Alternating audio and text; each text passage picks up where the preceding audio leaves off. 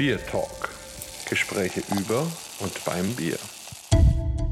So, liebe Bier Talk-Freunde, herzlich willkommen zur Folge Nummer 74. Jetzt haben wir natürlich heute auch wieder einen ganz besonderen Gast, und zwar den Martin Tietz.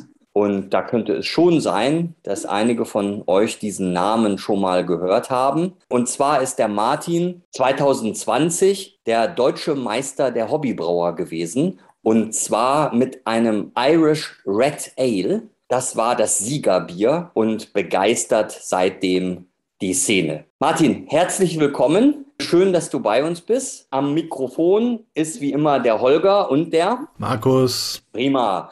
Martin, wir würden dich einfach bitten, stell dich doch mal vor. Also wie wird man deutscher Meister der Hobbybrauer? Wie kommt man zum Brauen und was machst du in deinem normalen Leben? Oh, jetzt also das ganz schön viele Sachen auf einmal. Ja, Martin Tietz, ich bin geborener Hamburger, bin aber schon seit 1994 aus Hamburg weggezogen, war dann in Frankfurt ein paar Jahre und bin nach München gezogen 1999. War dann auch drei Jahre im Ausland in Los Angeles für die Allianz tätig. Das ist mein Arbeitgeber offiziell. Habe da auch witzigerweise das erste Mal mit dem Bierbrauen Kontakt gehabt. Da habe ich mit einem Arbeitskollegen, der schon länger dort gelebt hat, haben wir ein Weißbier in der Garage gebraut bei 30 oder 32 Grad Temperatur. Das war auch sehr bananig. Also die Vergärung, das wusste ich damals noch nicht. Die hat natürlich bei den Temperaturen so ein bisschen auch Aromen hervorgebracht, die man nicht so extrem im Weißbier erwarten würde. Und das hat mich damals noch gar nicht so richtig angefixt, muss ich ehrlich sagen. Da war ich nicht so wirklich von dem Thema berührt. Habe aber mein Leben lang gerne Bier getrunken. Also das fing halt an mit meinem Vater, als ich 16 war oder als ich dann die ersten Kneipenbesuche in Hamburg oder nach dem Tennistraining mit meinen Tennisfreunden. Also Bier war halt immer, hat immer eine Rolle gespielt. Aber das Bierbrauen kam dann eigentlich erst sehr viel später. Und zwar war das vor fast genau sechs Jahren zu Weihnachten. Da haben meine Familie und ich das erste Mal seit längerer Zeit damals mal wieder alle gemeinsam Heiligabend gefeiert bei meinen Eltern in Hamburg. Und dort haben wir dann gesagt, da, äh, da wir uns ja eigentlich nichts schenken, zieht jeder einen los, also einen Namen und derjenige bekommt dann ein Geschenk. Und meine Schwester Anja hat dann meinen Namen gezogen und mir dann ein Geschenk besorgt. Da war die Preisgrenze 50 Euro. Und die hat dann damals gedacht, Mensch, Bier ist ja sein Thema, da schenke ich mal so eine, so eine Starterbox. Jetzt darf ich den Namen natürlich vielleicht nicht sagen, aber man kann damit sehr besser brauen. Ja. Ist auch die Einstiegsdroge, glaube ich, für viele, viele Hobbybrauer gewesen, die es dann einmal versucht haben und Gefallen daran gefunden haben. Und so war es dann auch bei mir. Eine schöne Randgeschichte ist auch die, dass dieses Paket hat damals offiziell 75 Euro gekostet im freien Handel und 50 war ja die Grenze. Und hat meine Schwester das bei eBay erstanden von so ein paar Jungs aus Hamburg, die das übrig hatten, weil sie hatten nämlich auch so einen Spaß dran gefunden, dass sie schon gleich dann eine richtige Brauanlage sich angeschafft haben in der Gruppe und das übrig hatten. Und das hat sie mir dann erzählt, Heiligabend, als ich dann das Geschenk ausgepackt habe. Und ich habe gesagt, was sind das für Spinner? Ja, also da irgendwie so mit so vier Litern anfangen und dann da irgendwie gleich anfangen zu brauen, das ist schon ein bisschen merkwürdig. Dieser Spinner war ich dann vier Monate später selber. Ich habe dann halt eben diese vier Liter Bier gemacht, einmal, zweimal, dreimal und hatte dann aber immer nur vier Liter. Dann habe ich mir so ein zweites Starterpaket gekauft, habe dann an zwei Töpfen am Herd praktisch parallel vom Timing her nicht so einfach, vor allem mit so rudimentärer Ausstattung. Dann eben acht Liter gemacht und das war mir dann irgendwann zu anstrengend. Und dann bin ich 50 geworden und habe mir dann zum Geburtstag dann mir eine Brauanlage geschenkt, eine Braueule, die mir sehr gut gefallen hat, weil die auch recht viel auch mal selbstständig macht. Die meist dann praktisch das Maischprogramm alleine durch. Und ich hatte halt damals noch kleinere Kinder als heute und wollte halt nicht den ganzen Tag mit dem Brauen beschäftigt sein, wollte mich auch um die Familie kümmern können und habe dann praktisch da meinen Einstieg gefunden in die Hobbybrauerszene. Wunderbar. Das hat ja, das müssen wir vielleicht auch nochmal erwähnen, alles stattgefunden eben bei Störtebecker. Und wie, wie bist du denn dahin gekommen? Muss man sich da bewerben? Wird man da berufen oder wie, wie geht es eigentlich? Erzähl doch mal. Ja, das ist eigentlich eine ganz offizielle Veranstaltung. Da kann sich praktisch jeder anmelden, der, der Hobbybrauer ist, also der halt nicht gewerblich braut. Da habe ich von gehört und fand das irgendwie ganz spannend, weil ich auch immer sehr den Kontakt mit Brauern genossen habe, die im Hobbybereich unterwegs sind oder auch mit Profis weil das einfach alles coole Leute sind. Ich habe bisher noch keinen kennengelernt, der irgendwie blöd war. Natürlich immer nettere oder weniger nette, aber die meisten wirklich echt richtig nett. Und da habe ich gedacht, da fahre ich mal hin. Bin dann das Jahr vorher, 2019, mit meinem besten Freund aus Hamburg, dem Frank Kornblum, dorthin gefahren zu Störtebecker nach Stralsund und habe da mal mitgemacht. Und da gab es dann auch ein Thema, es war halt eben so ein sehr, sehr hopfiges, ein hopfiges Ale, sehr fruchtig und da habe ich mich mal rangetraut. War aber sehr demütig, bin da sehr, sehr demütig und geerdet hingefahren. Markus, du bist ja quasi eigentlich bei jeder Bierveranstaltung in der Jury. Warst du da auch in der Jury? Also in der Jury war ich noch nicht, aber natürlich bei anderen Hobbybrauerwettbewerben und ich finde es immer ganz spannend, weil man da einfach erlebt, wie intensiv die Leute dabei sind und wie dieses gemeinsame Fieber für das Brauen einfach so alle erfasst und wie dann die Leute fachsimpeln und wie, glaube ich, Menschen, die jetzt mit dem Hobbybrauen gar nichts am Hut haben, wirklich denken, da stehen Leute, die Chinesisch sprechen. Und wie dann aber auch diese gemeinsame Freude aneinander und füreinander ist. Und das finde ich ist so was ganz Besonderes, weil diese Atmosphäre dann zum Beispiel ja auch bei der Siegerehrung so ist, dass nicht irgendwie drei sich freuen und 150 sind enttäuscht, sondern es freuen sich wirklich alle. Und das ist wirklich eine ganz tolle Geschichte und da kriege ich immer so ein bisschen Gänsehaut, weil man da einfach wirklich merkt, wie Bier Menschen zusammenführen kann und wie man eben gemeinsam Spaß an diesem Thema haben kann. Und das finde ich, hat man auch bei dir erlebt. Also da habe ich die Siegerehrung nur über Video gesehen, aber ich finde, da kommt dieses Gefühl auch genauso rüber. Und ich glaube, du warst dann auch wirklich überrascht, oder?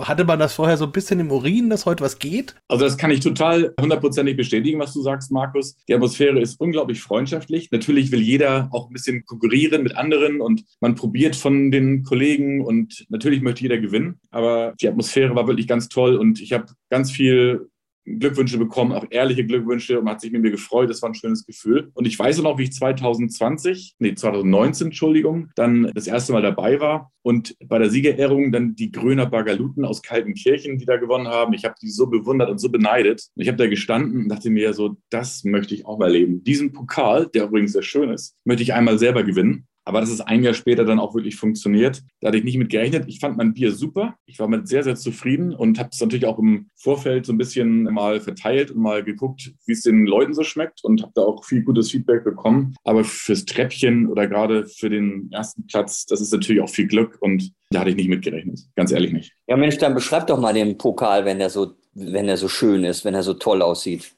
Ja, das ist eigentlich ein, ein Holzklotz, aber der ist halt so ein bisschen so Strandgutholz-Optik und hat dann eben so einen kleinen silbernen, ja, so eine Manschette, wo dann eben das Logo vom deutschen Hobbybrauermeisterschaftswettbewerb drauf ist mit dem ersten Platz in Gold. Und der macht sich seit jetzt 15 Monaten super mitten im Wohnzimmer, oben auf dem Regal. Und ich gucke den auch wirklich jeden Tag an, muss ich wirklich zugeben. Also das funzt ja auch. Also wenn da jemand reinkommt und da diesen Pokal sieht, da ist man auf jeden Fall in Hab 8. Was kriegt man sonst noch? Also irgendwie eine Kreuzfahrt oder ein dickes Preisgeld für eine richtige Brauerei oder wie geht das? Nee, es gibt natürlich dann für den Sieger, der darf sein eigenes Bier dann oder sein Rezept dann einbauen dort vor Ort bei Störtebecker in Stralsund. Mal eben so 40.000 Liter. Natürlich ein Sprung von meinen 30 oder 50 auf 40.000. Das war schon mal ein anderes Flair mit dem Braumeister dort. Und dann gibt es halt noch 40 Kisten, wenn das Bier fertig ist, von dem eigenen Bier frei Haus geliefert. Das ist fast das Beste, wenn dann der DB Schenker LKW mit der Hebebühne vor die Haustür fährt in der Rheinhaussiedlung. Die Nachbarn aus dem Fenster gucken und dann sehen, wie da so eine Europlätte Kasten Bier mir an die Garage geliefert wird. Das war schon echt cool, ja. Ja, und dann gibt es noch einen Sachpreis. So, jetzt heißt es ja Biertalk, weil wir auch Bier trinken. Und ich habe schon eine ganz trockene Kehle. Markus, wie geht's dir?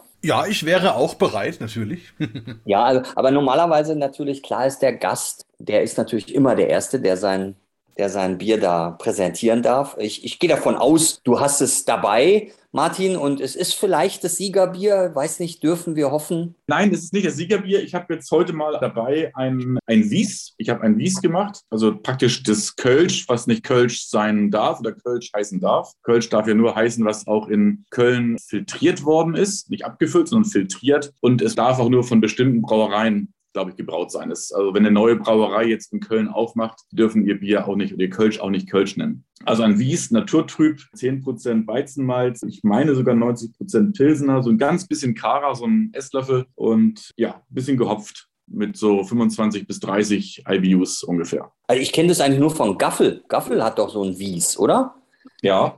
Ja, aber dann mach doch mal auf und lass uns teilhaben, wie cool das schmeckt. Ja, ich sehe jetzt schon am Einschenken, es ist noch recht frisch. Ich habe heute auch eine Testflasche aufgemacht, ob die Nachgärung schon durch ist. Aber ich sehe gerade, ich rieche mal dran. Riecht super, hat eine schöne Farbe, schön golden. Auch recht klar schon dafür, dass es noch nicht so lange gereift ist, nachge nachgegoren ist. Aber die Kohlensäure ist noch nicht da. Also das darf gerne noch mal eine Woche liegen. Dann ist es bestimmt fertig. Okay, dann müssen wir mit einem anderen Bier weitermachen. Was trinkt ihr denn? Ja, Markus, was trinkst denn du? Irgendein Kellerbier aus, aus Aus, aus Franken, oder? Oder gibt es was Spannendes? Nö, nö, nö. Also ich habe mir gedacht, ich, ich bleibe so dem Thema treu. Also ich muss sagen, ich hatte ja auch welche von den Siegerbieren von Martin, weil wir noch nicht auch gemeinsam ein Tasting gemacht haben. Aber sie haben nicht lange genug durchgehalten. Genauer gesagt war meine Lust zu groß. Deswegen ist davon nichts mehr da. Aber ich kann nur allen sagen, die noch was bekommen. Also es gibt wohl noch Restbestände bei Störtebecker. Das ist wirklich ein ganz, ganz feiner Tropfen, weil eben diese Ausgewogenheit zwischen Malz und Hopfen da wirklich ganz, ganz toll war. Darf ja nicht vergessen, dass das Red Ale so ein bisschen das Gegenstück eigentlich ist zu dem, was wir bei uns als Rotbier kennen. Und das ist ja auch ein sehr schön ausgewogenes Bier. Ja, also davon habe ich keins mehr. Deswegen habe ich dann gedacht, okay, dann versuche ich doch diesem Thema Hobbybrauer ein bisschen treu zu bleiben. Und ich war eben auch in einer Jury eines Hobbybrauerwettbewerbs und zwar bei Meisel letztes Jahr, bei Meisel Friends. Und da gibt es ja jedes Jahr eben auch eine Hobbybrauermesse und eine Meisterschaft. Und dort haben wir auch ein Siegerbier gekürt. Und das war ein Tropical Coast, also ein West Coast IPA. Und das habe ich jetzt hier, habe ich zugeschickt bekommen und habe gedacht, ich warte auf diesen Biertalk, um es zu probieren und mach's mal auf. So, gebe das mal ins Gläschen. Habe ich übrigens auch mitgemacht, war aber nur, glaube ich, 40. oder 41. oder so. Also da sieht man schon mal, dass die Leistungsdichte da oben auch sehr eng ist. Das stimmt. Also das ist auch als Jury wirklich nicht einfach, weil ich meine, im Grunde, es geht ja um zwei Dinge. Das eine ist erstmal, natürlich gibt's Vorgaben, was man den Brauern an die Hand gibt, was sie einem machen sollen, in Anführungsstrichen, also was für einen Bierstil sie kreieren sollen. Aber andererseits lässt man die auch bewusst ein bisschen offener als zum Beispiel bei einem normalen Bierwettbewerb, damit eben die Hobbybrauer auch ihre Kreativität und ihre eigenen Ideen und so ein bisschen verwirklichen können. Und dann müssen wir als Jury eben immer schauen, okay, also erstmal entspricht das noch dem Stil. Und dann inwieweit hat der die Hobbybrauerin da dann alles richtig gemacht erstmal? Von den reinen normalen Kriterien? Sind da Fehler drin oder so? Und inwieweit ist es dann eben kreativ besonders interessant wirklich schön umgesetzt und so weiter? Und da gibt's dann auch wirklich Diskussionen wo man dann wirklich kämpft. Und also gerade bei dem Wettbewerb war es dann so dass wir am Ende wirklich lange lange diskutiert haben wer gewinnt weil die oberen zehn Biere relativ eng beieinander waren unserer Meinung nach und es war wirklich sehr sehr spannend jetzt rieche ich mal rein. Und da merkt man schon, das macht wirklich dem Namen absolut Programm. Also wir haben hier, ja, so, so tropische Früchte, Mango, Ananas, Orange, Grapefruit, also eine richtig schöne, fruchtige, intensive Note. Heißt ja auch Tropical Coast, also das passt wunderbar. Jetzt probiere ich mal. Mmh.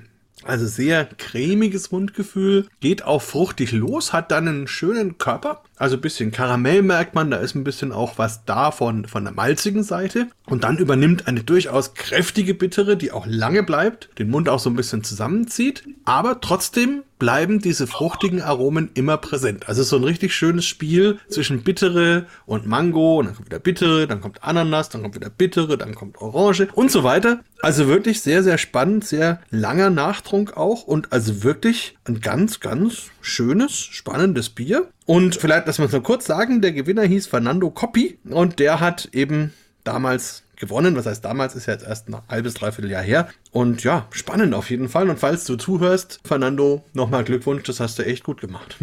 Vielen Dank, Markus, sehr spannend. Jetzt würde ich gerne noch mal ganz kurz zurückspulen ein bisschen. Du hast jetzt gesagt, also das ist noch zu erwerben, also das Siegerbier. Und wenn wir es jetzt schon nicht hier im Biertalk haben. Wie ist es denn zu erwerben? Also auf der Homepage, im Shop, bei dir, Martin, oder wie würde das gehen, damit die Hörer vielleicht das ausprobieren können? Ja, also eigentlich ist es ausgelaufen. Ich glaube, im Online-Shop gibt es das auch nicht mehr bei Störtebecker. Wenn man Glück hat, noch Restbestände. Das ist natürlich für den Gewinner den ehemaligen Gewinner ein bisschen schade, weil das natürlich auch irgendwie toll ist, wenn im Regal im Getränkemarkt die Flaschen stehen mit dem Namen drauf. Und meine Schwester hat mir auch berichtet, sie war dann bei Edeka in Hamburg und da standen meine Flaschen dann auch eben und sie hat die alle gerade gerückt, ja, weil die waren schief und das fand sie doof, dass mein Bier so schief im Regal steht. Das fand ich ganz süß. Aber das gibt es jetzt dann nicht mehr und jetzt gibt es dann halt eben ab März, April den Weizenbock, den hopfigen Weizenbock von meinem Nachfolger aus Aachen es ist auf jeden Fall schwierig, es noch zu bekommen. Es ist, glaube ich, schwierig. Also wenn jemand unbedingt das noch haben will, gibt es wahrscheinlich nur Restbestände. Ich habe noch acht Kisten in der Garage. Die werden auch noch leer, denke ich mal, im Laufe der nächsten Wochen oder Monate. Ja, ich glaube, bei der Biothek müsste es noch welche geben in den Restbeständen, wenn ich mich recht erinnere. Wobei ich sagen muss, bei mir ist vorhin auch das Kopfkino angegangen, weil ich mir vorgestellt habe, was meine Nachbarn sagen würden, wenn da ein LKW ankommt und wirklich 40 Kästen Bier auf einmal auslädt. Also die sind ja durchaus gewohnt, dass da Bier ankommt, aber in der Menge, das ist schon eine sehr spannende Geschichte. Ja, das war sehr lustig. Martin, mach doch weiter. Du hast doch bestimmt noch eins auf dem Tisch stehen, oder? Klar, ich habe mir jetzt dann eins aufgemacht, jetzt wo ich genau weiß, dass das schon richtig schön durch ist und auch schön greift ist. Das ist ein Indian Pale Ale. Das nennt sich bei mir Sturmflut. Also meine Biere haben auch immer so ein paar Namen, die so ein bisschen auch mit meiner Herkunft zu tun haben oder eben auch mit was Biertypischen. Mein Weißbier heißt Talabfahrt, mein Weizenbock heißt Steilhang. So haben auch diese Namen so ein bisschen auch in Bezug eben zur Herkunft. Bei dem Thema Talabfahrt, das war ganz witzig, da hat meine Tochter, die muss glaube ich sieben oder acht gewesen sein, die Amelie, da habe ich sie dann gefragt, du Amelie, ich brauche einen Namen für mein Weißbier, das muss irgendwas mit Bergen zu tun haben. Und dachte sie, nenn es doch Talabfahrt. Das fand ich für eine Achtjährige sehr bemerkenzwert. Und seitdem heißt es halt so. Und ja, das habe ich mir jetzt aufgemacht. Hat auch eine sehr, sehr fruchtige Note. Ich versuche halt auch immer so ein bisschen die Balance herzustellen in einem Bier. Meine IPAs haben jetzt nicht 80 oder 100 IBUs, weil ich finde, dann schmeckt man auch von den, von den Fruchtnoten nicht mehr. Und ich habe auch das Gefühl, man hat es im, im Hals länger und es kratzt auf der Zunge. Also das ist bei mir so, dass ich sehr viel Hopfen in letzten fünf Minuten Kochzeit oder einen Whirlpool gebe, halt die Bitterhopfen in die Vorderwürze. Das mache ich eigentlich immer. Also nicht nach zehn Minuten wie einige andere Hobbybrauer. Ich mache das immer in die Vorderwürze mit den Bitterhopfen, weil ich der Meinung bin, dass dann die Hopfung noch ein bisschen weicher wird. Aber das kann auch nur Einbildung sein. Da gibt es auch keine, keine Beweise für. Hat eine schöne Balance, ist schön hell. Ein bisschen Wiener Malz. Ich mag es ganz gern so ein bisschen goldfarben. Hat einen schönen Schaum. Ja, das schallert aber auch ordentlich. Das hat, glaube ich, sieben Prozent. Und da reicht dann auch eine halbe gleich während des Biertalks. Erklär doch mal, was du so einem Hobbybrauer, der vielleicht so jetzt beginnt, was du dem empfiehlst. Also was sind so, sag ich mal, Seniore-Tipps für den Hobbybrauer-Einsteiger? Es könnte ja sein, dass irgendjemand das hört und denkt, ey komm, ich, ich bestelle mir jetzt auch mal so ein Kit und Ziel ist dann deutscher Meister. Wie, wie macht man das dann? Das ist eigentlich nicht schwer. Ich finde, dass man mit relativ wenig Equipment auch gleich zu Beginn schon ein sehr, sehr schönes Bier sich selber brauen kann. Das ist das Schöne an dem Hobby. Man muss nicht erst Tausende von Euro ausgeben. Man kann sehr, sehr klein und einfach anfangen. Also wenn man 150 Euro ausgibt, dann ist man schon so dabei, dass man sich auch mal 10 oder 20 Liter brauen kann. Da gibt es auch entsprechende Foren bei Facebook, wo man sich auch Hilfe holen kann oder auch ja, in, anderen, in anderen Quellen. Und Hobbybrauer.de zum Beispiel wäre so eine Adresse. Genau. Was man auf jeden Fall beachten sollte, ist sauber arbeiten. Also, dass die Flaschen halt eben, da muss man keine Wissenschaft draus machen, aber dass man da nicht aus der Flasche trinkt zum Beispiel, das sage ich auch jedem, der ein Bier von mir bekommt für zu Hause. Es wird bei mir nicht aus der Flasche getrunken, es wird aus dem Glas getrunken, weil die Keime am Flaschenhals von den Körperflüssigkeiten, das kriegt man halt schlecht wieder sauer. Auch im Brauprozess, gerade im Kaltbereich, wenn ich nach dem Kochen runterkühle, ist halt eben auch Sauberkeit gefragt. Das ist zu beachten. Ansonsten gibt es eigentlich gar nicht viel. Mutig an die Rezepte rangehen, auch gerne mal selber ausprobieren. Man muss nicht immer Rezepte im Netz suchen und die genau nachmachen. Es gibt da bestimmte Malzsorten, die man als Basismalz uneingeschränkt nehmen kann. Also Pilsener, Wiener, Münchner. Die kann man alle 100 Prozent nehmen in meinen Augen, um auch ein schönes Bier zu machen ja, dass man halt eben mit so Karamalzen ein bisschen aufpasst und Röstmalzen, also nur halt eben in so bis 5, 6 Prozent von der Schüttung, maximal vielleicht 10, wenn man es sehr röstig mag. Bin nicht so der Rostfan, aber, oder Röstfan, besser gesagt. Einfach loslegen und Spaß haben. Es ist einfach eine totale Freude, sein eigenes Bier abends zu trinken. Hört sich gut an. Für, für ein IPA, wenn ich jetzt so da mal meine, meine IPA-Teste mal und Tests mal so anschaue, da würde ich jedem empfehlen, am pH-Wert zu schrauben. Also gerade bei hopfigen Bieren den pH-Wert zu messen und das Bier so ein bisschen so bei fünf oder sogar unter fünf einzupendeln. Ist auch ein Tipp von einem Profibrauer, dem Uli Schindler von der Nockerberg Brauerei, der mir auch mit Rat und Tat zur Seite gestanden hat in den letzten fünf Jahren. Auch schönen Gruß an ihn. Der hat natürlich auch dazu beigetragen, dass mein Bier heute vernünftig ist. War auch ein Tipp von ihm. Tja, Markus, das sind ja Gute Informationen. Hast du auch schon mal selbst gebraut übrigens? also erstmal muss ich sagen, ich glaube, dass die einen oder anderen, die uns zuhören, jetzt das nachvollziehen können, was ich vorhin gesagt habe. Es hört sich vielleicht dann erstmal an so ein bisschen wie Fachchinesisch, aber das ist ja gerade das Spannende eigentlich, wenn man sich da so reinfriemelt und vor allem, wenn man am Ende dann den Erfolg der eigenen Leistung so ein bisschen genießen kann. Und genau das ist das, woran es bei mir eigentlich hakt. Also natürlich habe ich schon öfters versucht zu brauen, aber ich muss sagen, mit dem Ergebnis war ich noch nie wirklich zufrieden. Also liegt sicherlich daran, dass ich einfach diese ganzen Themen, das ganze Akribisch akribisch zu machen, was Temperaturen angeht. Letzten Endes auch die Umgebung, die man erstmal herstellen muss in der entsprechenden Hygiene, damit es für Bier auch alles wunderbar funktioniert. Das ist bei mir alles ehrlich gesagt schwierig und dann habe ich für mich auch beschlossen, also ich kann natürlich mit unseren Leuten bei Braukursen und so weiter grundsätzlich das Ganze erklären und machen und auch das gut vorführen, aber der geborene Bierbrauer bin ich nicht, da bleibe ich dann lieber beim geborenen Biertrinker und freue mich dann, dass es eben Leute wie den Martin gibt, die dann so tolle Sachen machen, die ich genießen kann. Ist mir immer wesentlich lieber, muss ich sagen. Ja, mir auch. Also mir ist auch lieber, wenn du nicht brauchst, sondern eher verkostest. Ja, und dir ist vor allem lieber, wenn du was zu trinken bekommst. Und ich glaube, ja, unbedingt, unbedingt. Ja, unbedingt. Also ich habe, also bei mir ist heute ganz, also wirklich ganz einfach. Und zwar habe ich mir gedacht, der Martin wohnt in München, ich wohne in München. Was gibt es dann Besseres, als einfach sich ein August auf die Leber zu tackern? Ja, und da das ein bisschen spezieller dann doch werden sollte, habe ich mich dann für einen Augustiner Dunkel entschieden. Also nicht nur einen einfachen August, sondern schon irgendwie was Spezielleres, ja. Weil normalerweise reden ja hier alle immer nur vom Hellen und vom Edelstoff. Und jetzt nehmen wir mal das schöne Dunkel. Ich mach's mal auf. So. Jetzt kommt es auch rein ins Glas. Ein schönes Geräusch. Genau, und dann nehmen wir auch mal einen richtigen Schluck, ne? also nicht irgendwie und so. Da habe ich jetzt auch ein normales Glas genommen und nicht so irgendwie Verkostungsglas und so ein Scheiß, ne? sondern einfach so, wie sich das gehört. Also erstmal ist es schon eine ganz wunderbare, wunderbare Farbe. Also das ist schon so eine, ja, wie soll ich sagen, Waldhonig. Also das ist schon so richtiges Waldhonig, was mir hier entgegen, schwebt sozusagen. Und es riecht auch malzig. Also so, wie man sich halt auch dann so einen Altmünchner Dunkel vorstellt. Und ich nehme mal einen Schluck, wenn ihr gestattet.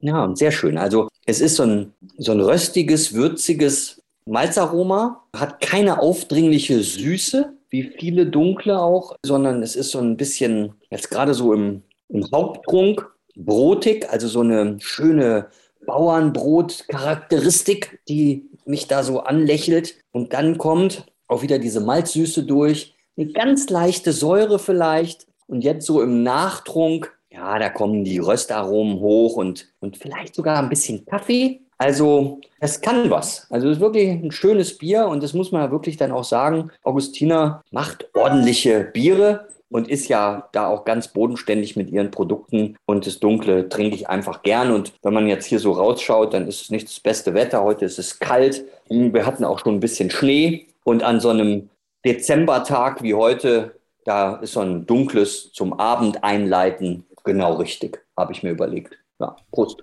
Prost, ja, wobei ich sagen muss, nicht nur an einem Dezembertag, also ich bin ja generell ein Freund des Dunklen und gerade auch des Augustiner Dunkel und das trinke ich schon gerne auch öfter und durchaus auch im Sommer. Ja, überhaupt, also wie ist es denn, Martin, wenn man da so in München lebt, hast du da so deine Lieblingsbierecken? Ist das eher traditionell, ist das eher modern oder hast du deine Lieblingsbank, auf der du im Sommer gerne ein Bier verkostest? Wie schaut es da so aus? Wie erlebt man dich in München Bier trinkend?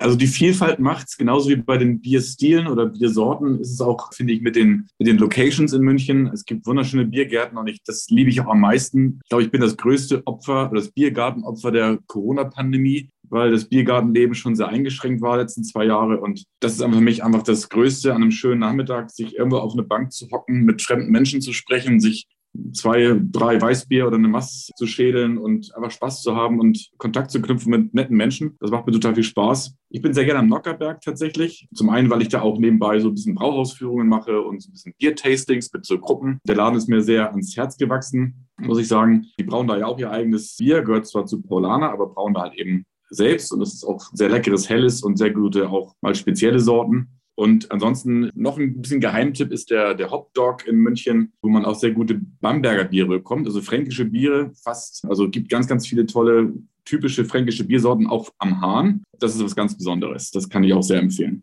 Ja, also kann ich auch nur bestätigen. Der Hop Dog ist wirklich gut. Auenstraße, sehr, sehr schön. Und wenn dann schönes Wetter ist, dann noch schön an die Isar tingeln mit einem. Wenn man noch laufen kann hinterher, dann ist die Isar eine, eine gute Idee, ja.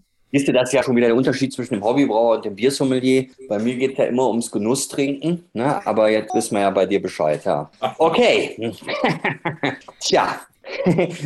Markus, deine, deine Tipps für München, dürfen wir die hören? Meine Tipps für München, ja, ich überlege gerade. Naja, die sind halt mangels großer Erfahrung etwas langweilig, denke mal. Also, sag mal so, wo man sich ja immer ganz gut aufgehoben fühlt, ist das Tap-House. Da gibt's ja immer wieder spannende Biere. Was für mich so ein bisschen Geheimtipp war schon immer, ist die Forschungsbrauerei. Da ist ja jetzt demnächst unter neuer Ägide wieder Neueröffnung, wird bestimmt auch spannend. Aber das hat einfach auch eine tolle Geschichte und ist eine besondere Ecke, die, glaube ich, auch viele Münchner gar nicht so kennen. Und natürlich ansonsten das Thema Biergarten. Das ist ja fast so schön wie in Franken.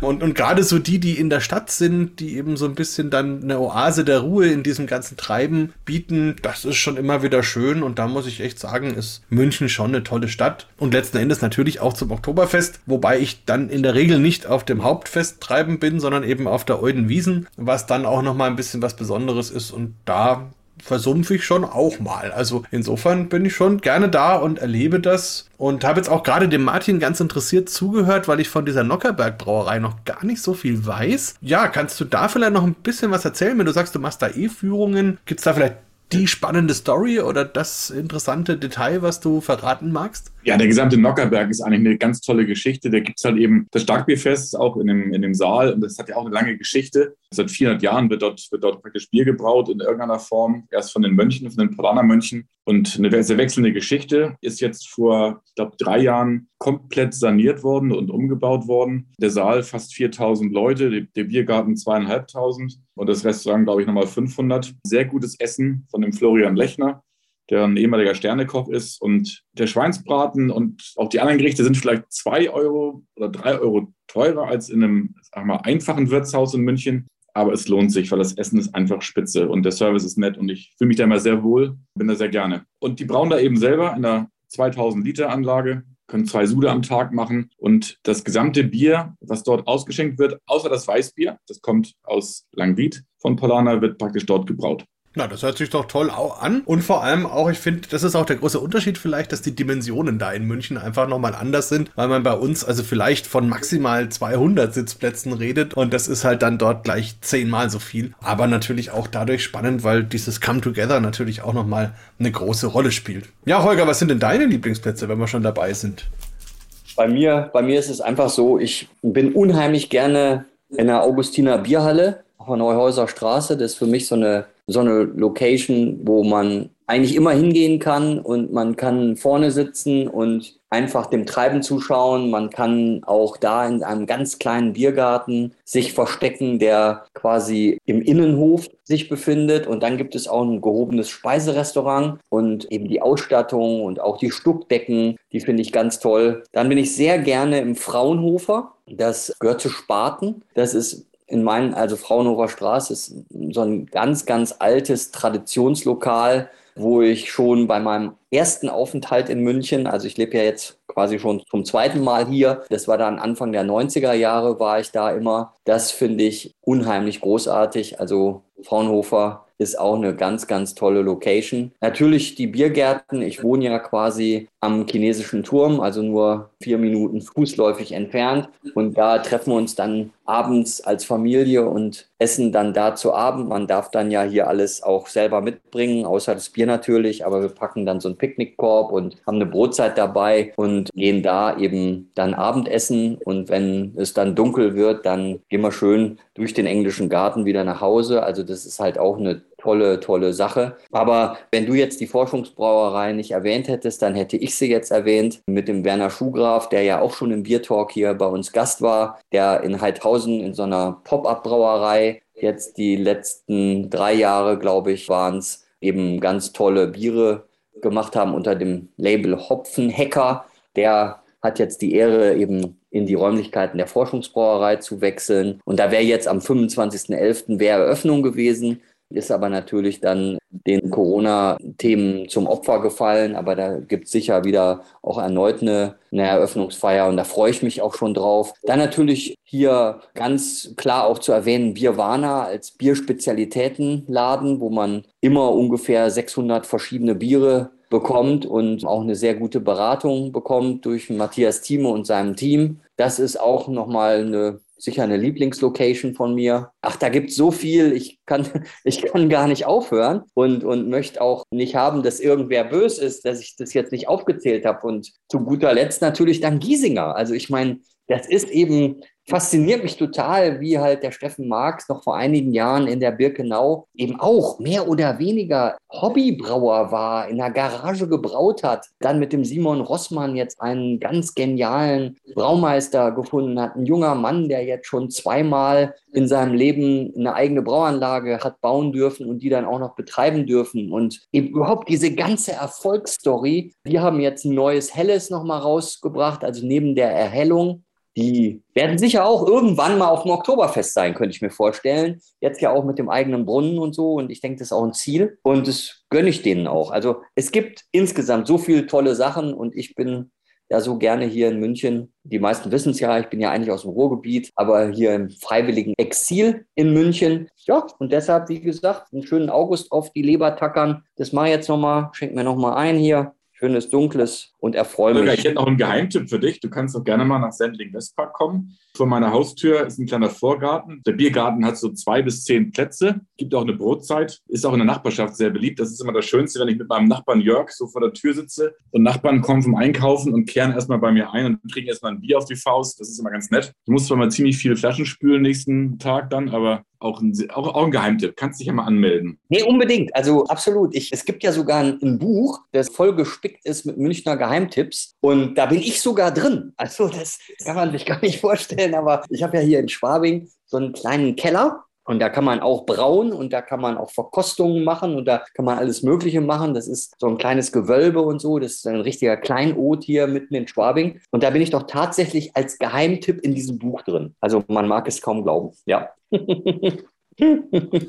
Ich weiß auch gar nicht, wie die auf mich kommen, ehrlich gesagt. Also ich habe überhaupt keine Ahnung. Da muss irgendwer mal da bei mir gewesen sein bei einer Verkostung und dann haben die dann da so nett drüber geschrieben. Das hat mich natürlich sehr gefreut, absolut. Ja, da hast du bestimmt die Hochprozenter aus dem Keller geholt sozusagen. Und dann ging das Kopfkino los. Aber es ist ja auch schön. Also der Keller ist in der Tat ein Geheimtipp. Muss man halt auch gucken, ob man da hinkommt. Vielleicht noch die Frage, Martin, wie ist es denn bei dir? Du hast doch bestimmt auch eine Vormünchner Geschichte in Bezug auf Bier. Oder, oder hat sich das erst in München so richtig erlebt? Nein, natürlich. Ich habe natürlich in meiner Jugend und als junger Erwachsener überwiegend Pilz getrunken in Hamburg. Also die ganzen gängigen Pilzsorten, die es so gibt, Flensburger und Jever und Razian gab es ja damals noch und seltener Holsten und Astra. Das war damals noch uncool. Heute ist ja Astra mega cool. Da war ich so von der Biervielfalt mal Kristallweizen oder Hefeweizen, aber das war es eigentlich auch schon. Die Liebe zur Vielfalt, die kam dann tatsächlich erst später fing so, glaube ich, auch an in den USA, in Los Angeles. Gab es halt eben auch so ein paar, Sierra Nevada zum Beispiel oder eben Sam Adams habe ich da oft getrunken. Und da haben mir halt eben diese typischen Ami-Biere nicht so gut geschmeckt, wie Coors Light oder Budweiser. Das war nicht so meins. Da habe ich halt dann eben auch angefangen, mir mal so die ganzen Biersorten mal auch genauer anzugucken. Das war so vielleicht so ein bisschen der, der, der Kick-Off in meine, in, meine, in meine Biervielfalt. Ja, hier in München trinke ich eigentlich nur Helles. Ich trinke kaum noch Pilz. Ich mag das Helle eigentlich auch sehr gerne. Ich weiß, Markus, du magst Helles nicht so. Du bist nicht so der Helle-Fan. Aber ein Dunkles geht auch immer. Auch das, was der Holger im Glas hat, das kenne ich auch. Das mag ich auch ganz gern. Also die Vielfalt macht's. Aber ich bin jetzt tatsächlich mehr auf, auf Helles umgestiegen und von dem Pilz weggekommen.